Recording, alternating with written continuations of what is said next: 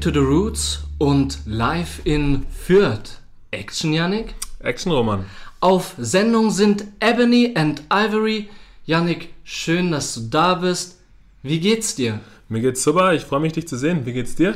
Mir geht's auch traumhaft. Heute wieder ein richtig spannendes Thema mit zwei richtig wundervollen Personen hier neben mir. Was machen wir heute?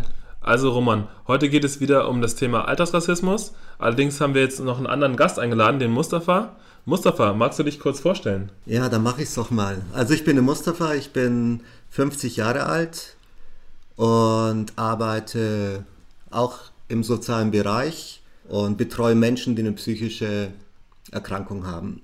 Spannend, spannend. Und du bist unser Gast, um ein bisschen über deine Erfahrungen heute mit uns zu plaudern, richtig? Ja, richtig, ja. Also meine Eltern kommen aus der Türkei erstmal, mhm. ein bisschen zu mir. Ich bin hier geboren, wohne auch seit zehn Jahren in Fürth und kenne dadurch auch Janik. Du hast gesagt, du bist in Deutschland geboren. Das heißt, du hast als Kind schon solche Erfahrungen gemacht. Kannst du dich an deine erste Erfahrung solcher Art erinnern, bei der du mit dem Thema Rassismus konfrontiert wurdest? Ja, also als Kind selbst, sage ich mal, bis zur im Alter von fünf, sechs Jahren habe ich eigentlich wenig Rassismus erklärt, weil ich für mich jetzt festgestellt hatte, dass Kinder da gar nicht so werten. Also da hatte ich einen guten Freund, der hieß, glaube ich, Michael oder so, ich weiß es nicht mehr. Und mit dem war ich halt immer unterwegs und da war es nie ein Thema und bei den Eltern auch nicht. So richtig losgegangen ist es eigentlich erste Klasse oder so, da ging es los. Und meine erste Erfahrung war mal also ich bin in Augsburg aufgewachsen. Da bin ich mal Straßenbahn gefahren als Kind, erste Klasse oder so. Und damals gab es halt noch viele Altnazis, sage ich mal. Also Altnazi heißt, dass ich war vielleicht sieben, acht Jahre und ich war in der Straßenbahn, hatte auch eine Karte gelöst.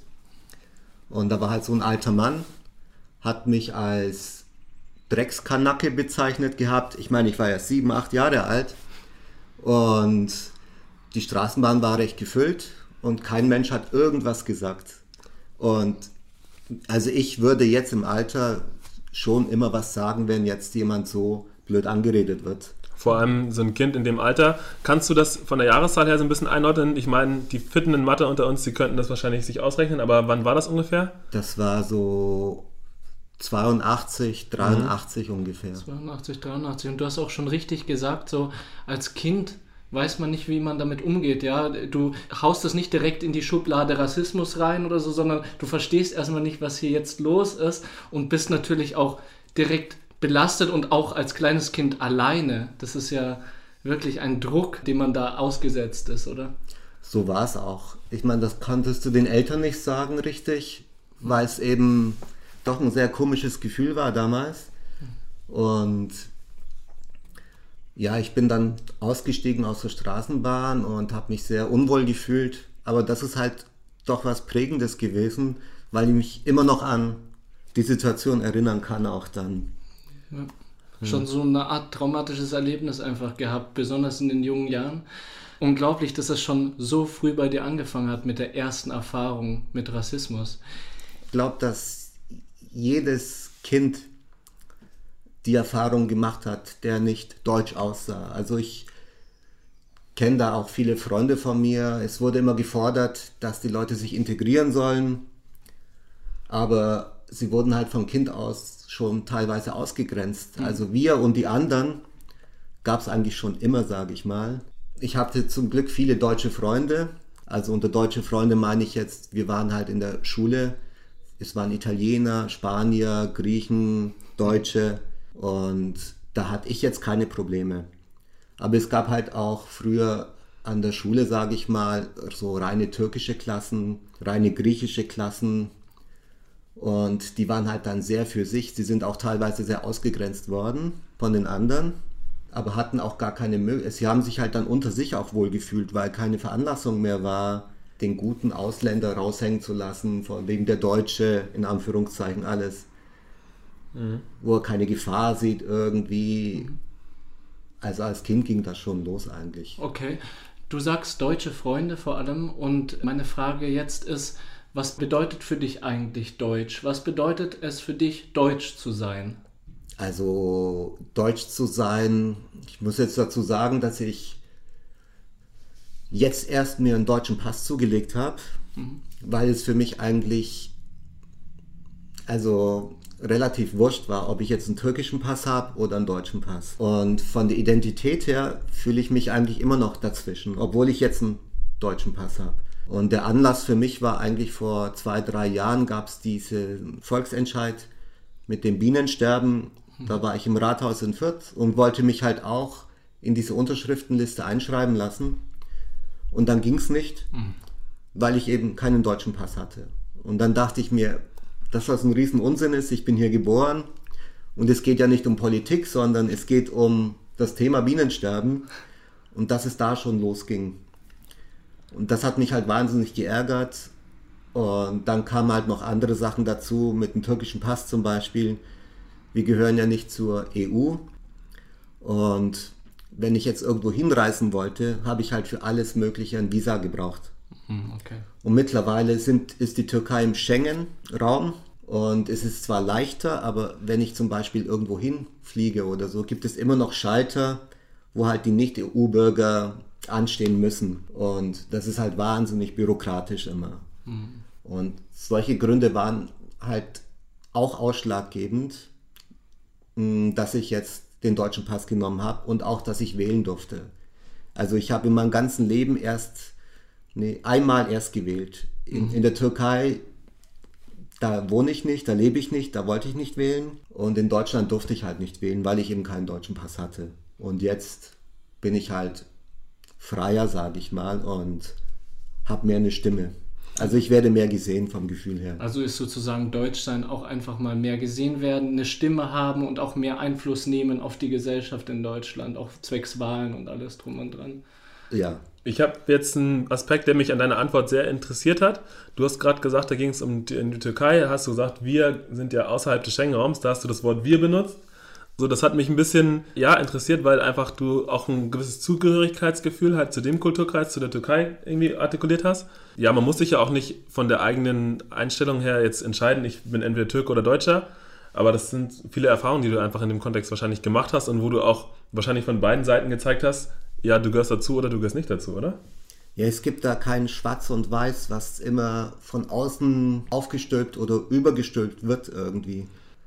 Und es, ich bin dazwischen, sage ich mal. Und es gibt also, es, als Kind vielleicht kennt ihr die Frage, was ich immer bescheuert fand von den Eltern. Wem magst du lieber, den Mutter oder den Vater? Als Kind kannst du dann nur, es gibt keine richtige Antwort, mhm. finde ich. Du willst niemanden vor den Kopf stoßen. Und du hast halt auch von Mutter und Vater in, in so anderen Aspekten nimmst du das Positive raus. So, die Mutter gibt dir andere Sachen, wie der Vater gibt, aber beides brauchst du einfach, ja.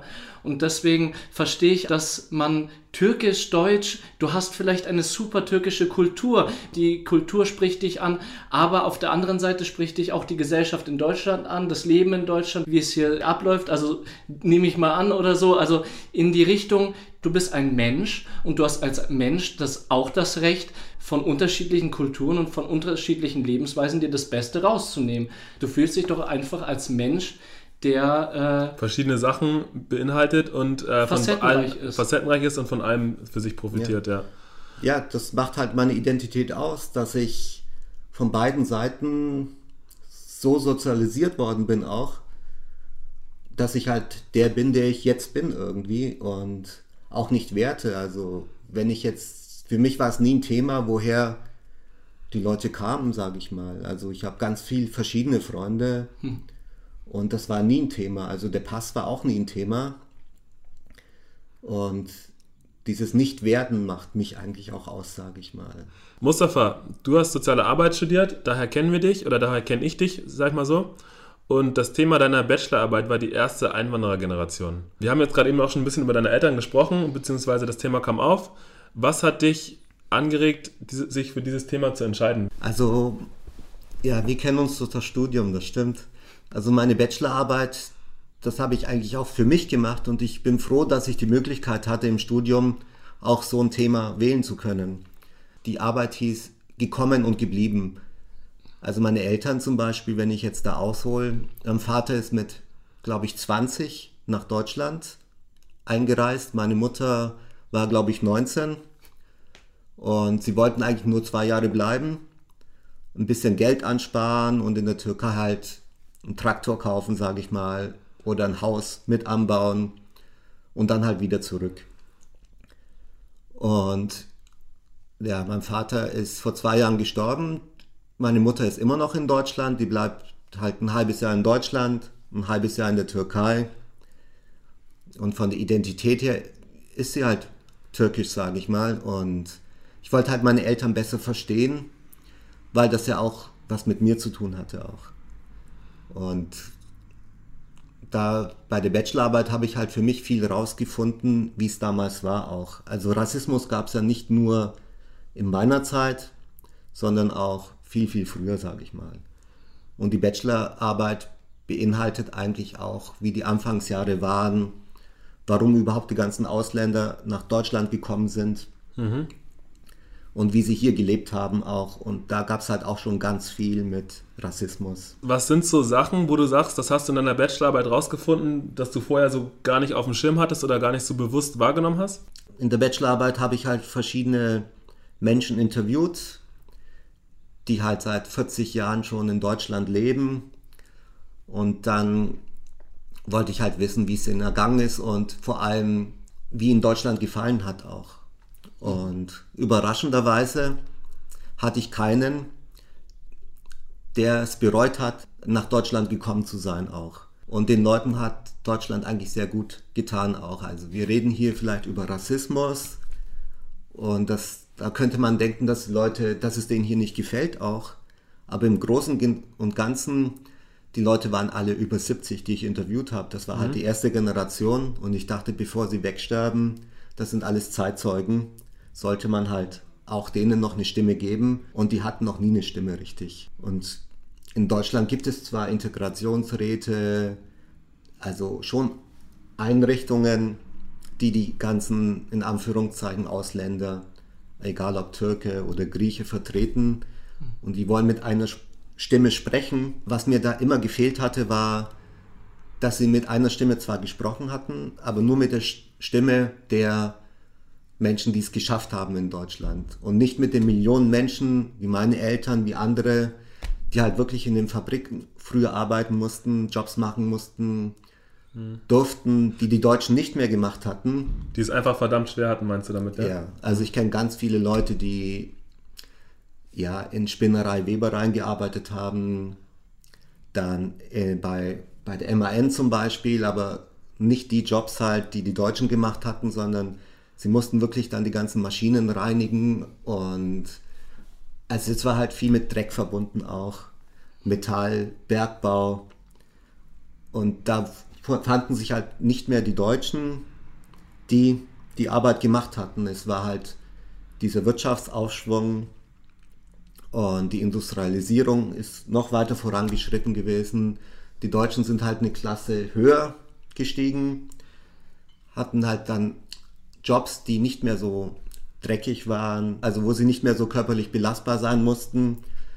Und die Jobs, die halt gemacht werden mussten, die keiner von den Deutschen in Anführungszeichen machen wollte, haben halt die Ausländer dann gemacht auch. Ja, ich habe gerade so ein Gefühl, ich weiß nicht, ob ihr das kennt, so, mhm. so eine Art von Wut und Mitgefühl.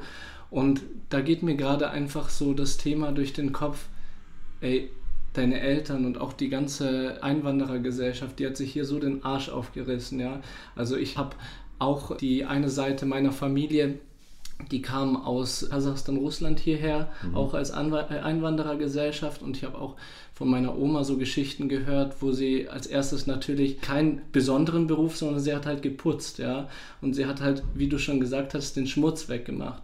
Und diese Leute haben sich den Arsch aufgerissen, die haben Arbeiten gemacht, die sie nicht selber wirklich aus dem Herz gemacht haben, sondern nur allein deshalb, um hier leben zu können, um hier akzeptiert zu werden. Und die haben sich wirklich angestrengt, um hier integriert zu werden und hier ein Teil der Gesellschaft zu sein.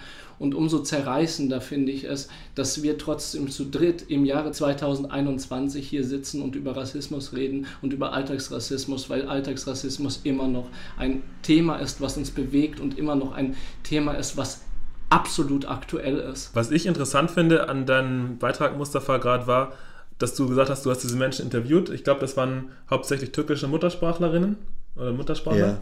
Genau, und dass die zum Teil auch gesagt haben, dass sie trotzdem, auch wenn sie viele Erfahrungen mit Rassismus gemacht haben und auch viele Negativerfahrungen gemacht haben, äh, viel auch in Anführungsstrichen diese sogenannte Drecksarbeit machen mussten, dass sie trotzdem ja doch im Großen und Ganzen ein positives Bild mitgebracht haben. Das hatte mich eben auch überrascht, weil ich vom Denken her so war, dass, dass es hier vielleicht leichter zu leben war. Aber ich meine, die haben hier ihre Kinder auf die Welt bekommen. Die Kinder sind zur Schule gegangen, denen war es halt wichtig, dass wenigstens die nächste Generation, dass es denen besser geht. Die Leute, die ich interviewt hatte, waren alle zufrieden. Mhm. Und was ich auch noch dazu sagen wollte, früher die Eltern zum Beispiel von mir immer Fabrikarbeit oder wie deine Oma mit Putzen, mhm. die haben immer gearbeitet, aber haben so wenig Rente jetzt, weil sie damals kaum Geld verdient hatten auch. Und ich finde es halt wahnsinnig ungerecht auch. Und wenn man auch sagt, ja, die leben jetzt schon 40 Jahre hier, können kein Wort Deutsch, das ist halt so, Früher gab es nicht die Deutschkurse. Die, meine Eltern mit 20 sind gekommen. Die wurden auch in der Türkei oder in den Ursprungsländern nicht nach Bildung ausgesucht. Gewollt war von der deutschen Regierung aus, dass sie gesund sind. Kenn's halt aus Istanbul, das war so eine, ich sag mal, so eine Anwerbestelle, wo die Leute kamen aus dem Dorf, aus den Dörfern. Die wollten nicht, dass die Menschen Bildung haben, um in Deutschland zu arbeiten also sie waren halt für Fabrikjobs, also gedacht eigentlich. Mhm. Es gab Gesundheitsuntersuchungen, wenn du zum Beispiel eine, eine defekte Lunge hattest oder schlechte Zähne, mhm. war das ein Grund, nicht nach Deutschland einreisen zu dürfen. Also es kamen gesunde Leute und die Arbeit hier hat halt viele sehr kaputt gemacht. Man könnte natürlich sagen, in der Türkei wäre es den Leuten auch so ergangen. Aber ich kenne halt viele Leute in der Türkei, die gesünder sind als meine Eltern zum Beispiel, die hier gelebt haben auch. Wow, es das, wurde auch aussortiert, ja. Es wurde wahnsinnig aussortiert. Und die Leute sind hier krank geworden. Es gibt ja auch viele Türken, die wieder zurück in ihre Heimat gegangen sind. Irgendwann mal ist es nicht so, dass wie meine Eltern jeder hier geblieben ist. Also die Leute, sagen wir mal, die 30, 40 Jahre gearbeitet haben in Deutschland und wieder zurückgegangen sind, die sind in der Türkei dann krank geworden. Mhm. Und wenn man sagt, ah, die Türken werden, sind krank, nehmen unsere Beitragszahlungen weg von der Krankenkasse, das finde ich auch immer sehr unsinnig. Viele, die zurückgekehrt sind, sind in der Türkei krank geworden und das zahlt nicht die deutsche Krankenversicherung, sondern die türkische. Also es ist nicht so, dass der Deutsche, in Anführungszeichen, muss ich halt immer so sagen, sich so übervorteilt fühlen muss, sage ich mal. Macht ja nicht jeder Deutsche, aber sowas höre ich halt oft, dass die Ausländer den Deutschen ihre Arbeitsplätze wegnehmen, eine Belastung für die Krankenkassen sind. Und Rentenkassen. Für die Rentenkassen. Mhm. Aber wenn man da mal guckt, wie viele Leute haben eine Staublunge von den Deutschen, von den Ausländern. In der Generation. In der ne? Generation. Ja. Also das ist ja nur ein Beispiel. Also. Mhm. Mich würde interessieren, wo wir schon an verschiedenen Beispielen sind. Wir haben Thema Rassismus auch. Was glaubst du, hat sich über die Jahre hinweg an dem Rassismus, den die Eltern erlebt haben, den du als Kind erlebst, erlebt hast und den du vielleicht jetzt auch noch erlebst, geändert? Also es hat sich was geändert. Was für mich jetzt sich nicht geändert hat, ist teilweise die Einstellung der Politik. Früher zum Beispiel in den 80er Jahren gab es halt bei den Ausländern, die, also die Eltern mussten arbeiten, die Kinder wurden wieder in das Ursprungsland zurückgeschickt, weil sie eben, weil die Eltern keine Zeit hatten, waren ein, zwei Jahre dort, die Eltern haben Geld hingeschickt und es wiederholt sich. Dasselbe ist jetzt mit den Rumänen zum Beispiel. Es gibt hier wahnsinnig viele rumänische Mitbürger, haben zwar jetzt diese Möglichkeit einzureisen, aber das nennt sich Kofferkinder. Also die Kinder von den meisten Leuten, die hier arbeiten, die in prekären Jobs arbeiten, die sind meistens zu zweit oder nur ein Elternteil ist in Deutschland und die Kinder sind jetzt in Rumänien. Und das macht mit den Kindern halt auch was aus. Also dieses Zerrissensein, auf die Eltern verzichten müssen, das wirkt sich jetzt in diesen Staaten wiederum auf die nächste Generation aus. Und das müsste eigentlich Deutschland wissen, dass das so war auch, aber es wird nichts getan. Bei den Rumänen zum Beispiel weiß ich es irgendwie, okay, sie wollen hier wie die, damals die Ausländer Geld verdienen, ihre Familie in Rumänien unterhalten, vielleicht was bauen. Aber dieses Hin- und Hergerissen sein, das ist immer noch so. Also es gibt halt ganz wenig Beratung, ganz wenig Menschen, die in der sozialen Arbeit arbeiten und überhaupt die Sprache sprechen. Und das sind nicht nur Rumä also Rumänen, Bulgaren, das ist halt gerade jetzt wieder so wie vor 40 Jahren. Das heißt, du sagst, insgesamt hat sich eigentlich an der allgemeinen Einstellung von, sag ich mal in Anführungsstrichen, Deutschland oder von dem politischen System, auch von der Sozialstruktur eigentlich sehr wenig verändert. Leider ja. Wie ist es mit der Gesellschaft? Also wie die Gesellschaft draußen, die normale Bevölkerung in Deutschland sich verhält sozusagen, was Diskriminierung, was Rassismus anbelangt? Es ist jetzt subjektiv. Ja. Ich finde, es hat sich alles mehr zum Positiven geändert. Es vermischt sich auch immer mehr, finde ich. Also alle, allein im Berufsleben schon. Also es, dieses Internationale, es ist jetzt vom Vorteil, wenn man verschiedene Sprachen spricht. Ist es vom Vorteil, wenn man ja die Bräuche aus anderen Ländern auch kennt, wie man sich verhält. Und da alles sehr internationalisiert ist, ist es auch so, dass viele Vorgesetzte oder die wirklichen Bosse gar nicht mehr deutsch sind auch. Also da hat sich schon was geändert. Ja, Was- Stichwort auch interkulturelle Kompetenz vielleicht. Ja. Das wird ja auch oft von Firmen oder von Unternehmen, von Arbeitgebern vorausgesetzt als einer der wesentlichen Parts. Von daher, ja, kann ich dir, weiß ich nicht, ob ich dir da ganz genau zustimmen würde, weil ich kenne die Zeit von früher auch nicht so. Aber es ist auf jeden Fall in Richtung offener geworden, meines Erachtens, wenn ich da kurz meine Meinung auch zu sagen kann, vielleicht auch ein bisschen polarisierend. Einerseits dieses offene, internationale, interkulturelle, aber andererseits halt auch so ein unterschwelliger, ja, auch tiefsitzende Strukturen, die du gerade angesprochen hast, die sich dann doch irgendwo auch nicht ändern, ne? Ja.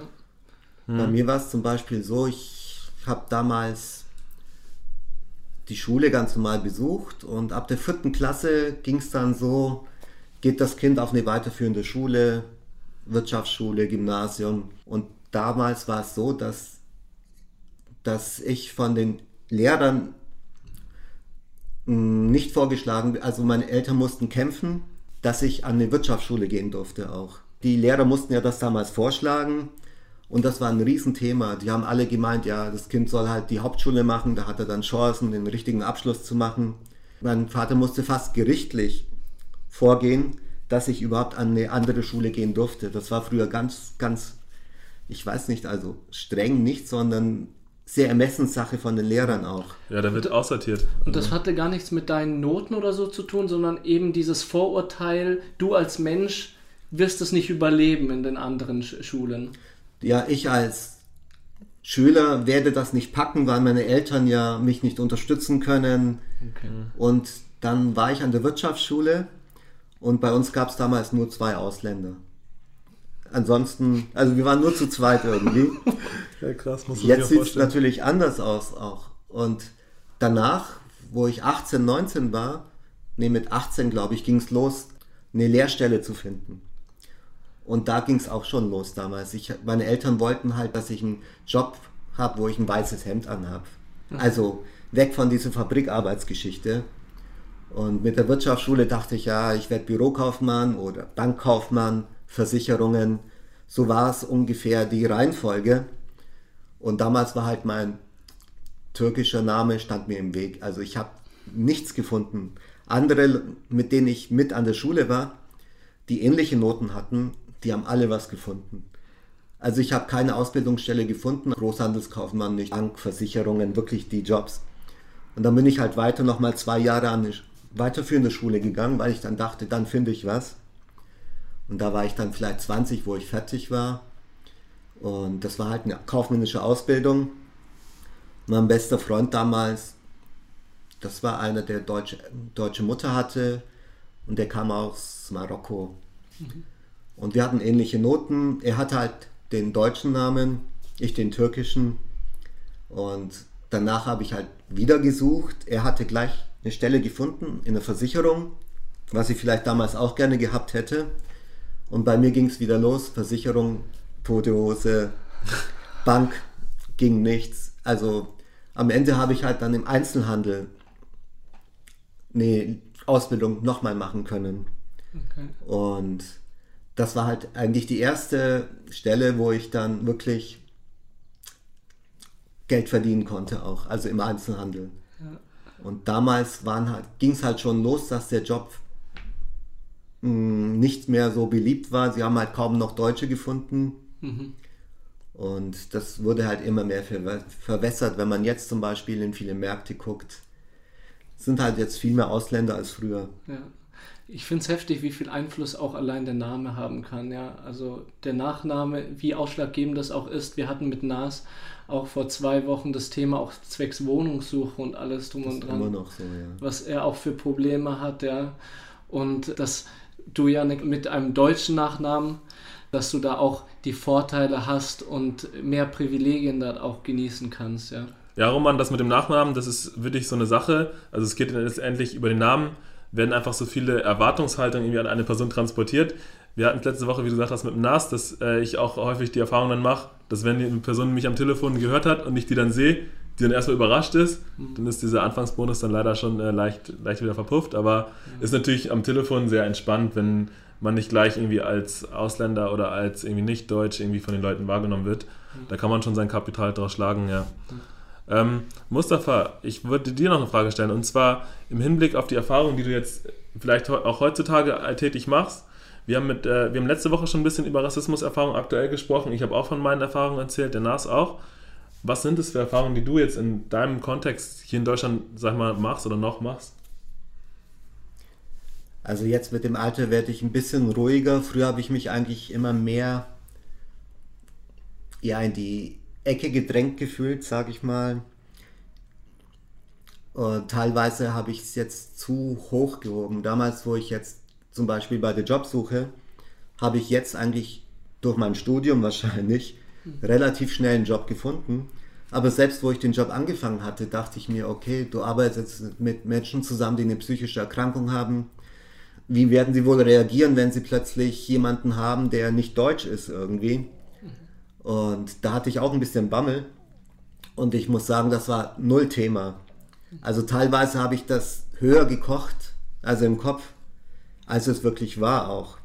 Und in anderen Bereichen merke ich es halt doch, dass der Name es schwieriger macht, wenn ich jetzt mit irgendwelchen Ämtern reden muss und sie hören an ausländischen Namen, dann geht schon los. Dass man dann geduzt wird zum Beispiel? Dass man dann geduzt wird, dass sie gebrochen Deutsch mit einem reden. ja. Aber so Alltagserfahrungen, die letzte, wo ich mich wirklich aufgeregt hatte, war vor zwei Jahren. Da war ich in Nürnberg, bin ein bisschen spazieren gegangen mit einem Freund, der recht schwarz war, sag ich mal, und, mhm. und dann halt der Türke und der Schwarze in der Stadt irgendwie. Und da habe ich halt gemerkt, dass ich also mehr kritisch angesehen werde, als wenn ich alleine laufe. Okay. Und das hat mich dann nochmal ein bisschen zu denken gegeben, dass man, dass die Leute ganz schön gucken noch. Also nicht nur eine Person, sondern man ist, ich habe mich, also ich merke schon, wenn ich angesehen werde, und das war viel mehr als wenn ich alleine gegangen bin. Und die letzte Erfahrung, die ich alleine gemacht habe, war auch vor zwei Jahren in Nürnberg. Da bin ich halt, ich hatte mal woanders ein Praktikum gemacht, im Studium, also während dem Studium. Mhm. Ich habe halt so spanische Jugendliche betreut und auf dem Weg dorthin mir eine Mutter entgegengekommen mit Kinderwagen und dann habe ich halt auch, also wirklich mit Dreckskanacke über die Straße, so wirklich, das waren nur zwei Meter, mhm. gehört auch und aber ich bin jetzt, ich laufe dann weiter. Also, aber wie, wie fühlt man sich da, wenn man sowas hört? Wie kannst du irgendwie da, dieses Gefühl, was du vor zwei Jahren hattest, irgendwie beschreiben? Es ist sehr subjektiv. Es ist eine Kränkung gewesen. Mhm. Und das hat mich wahnsinnig aufgeregt. Aber ich darf jetzt von einer Person nicht auf die Gesellschaft schließen. Mhm. Aber ich, wenn jetzt zum Beispiel irgendwelche Wahlveranstaltungen sind und die Menschen fühlen sich jetzt ja überschwemmt von Ausländern, mhm. also das stört mich eigentlich schon. Also und mit den Leuten kannst du nicht diskutieren. Mhm. Und wenn du diskutierst, dann ist das kommt es bei mir immer so rüber, als ob ich mich für irgendwas rechtfertigen muss. Und so geht halt keine Diskussion, finde ich. Also sie sind sehr festgefahren in ihren Anschauungen. Mhm. Und also da mache ich einen Bogen draus. Nicht, dass ich jetzt unpolitisch bin, aber okay. das für mich bringt das nichts, wenn ich die Leute von irgendwas überzeugen muss oder ihr Denken ändern will. Okay. Das haut nicht hin. Das heißt, das ist keine Umgangsweise mit Diskussion oder mit Gesprächen, sondern äh, du hast andere Umgangsweisen, um damit klarzukommen. Ja, also ich meine, damals war nach der Maueröffnung zum Beispiel, also wegen Rassismuserfahrungen, mhm. also das war, glaube ich, ein Jahr nach der Wende, da hatte ich gute Freunde in Leipzig mhm. und somit so richtig mit Skins und so weiter hatte ich eigentlich hier, also wo ich in Augsburg gewohnt hatte, kaum Erfahrungen. Und wo ich in Leipzig war, hat mich dann ein Freund abgeholt. Es war eine coole Stadt damals. Die hatten halt Häuser besetzt. Man konnte halt, hat ein Zimmer gehabt. Die hatten Strom, die hatten Wasser. Und da war ich halt dann auch mal zwei, drei Wochen. Und die Erfahrung, die ich am Bahnhof damals gemacht hatte, ist, dass ein Freund von mir, von mir mich abgeholt hatte. Also war halt mehr so, sage ich mal, eine von den Autonomen, schwarz angezogen und hat mich am Bahnhof abgeholt. Ich bin ausgestiegen vom Zug mhm. und er sagte als erstes, musst du, jetzt musst du rennen. Und dann dachte ich mir, hä, rennen? Ich kannte das nicht irgendwie. Und er ist dann schon losgerannt und dann, halt, dann habe ich halt hinter mir ein Gegröle gehört und dann habe ich halt gesehen, dass drei Glatzen auf mich zugerannt gekommen sind. Und dann habe ich erst gecheckt, was er gemeint hatte, dass ich rennen muss. Und dann bin ich halt auch losgerannt. Ja, aber ich war nicht so schnell wie die anderen. Also sie hatten mich dann auch gefangen, also gefasst, sage ich mal. Und hatte ich halt einen in die Fresse bekommen, sage ich mal. Und war so ein, wie ein Brunnen, da wurde ich reingeschmissen und habe geblutet. Und die sind weitergerannt irgendwie und dann kam halt der Freund von mir und ich kannte das ja nicht irgendwie, war ein bisschen verdutzt.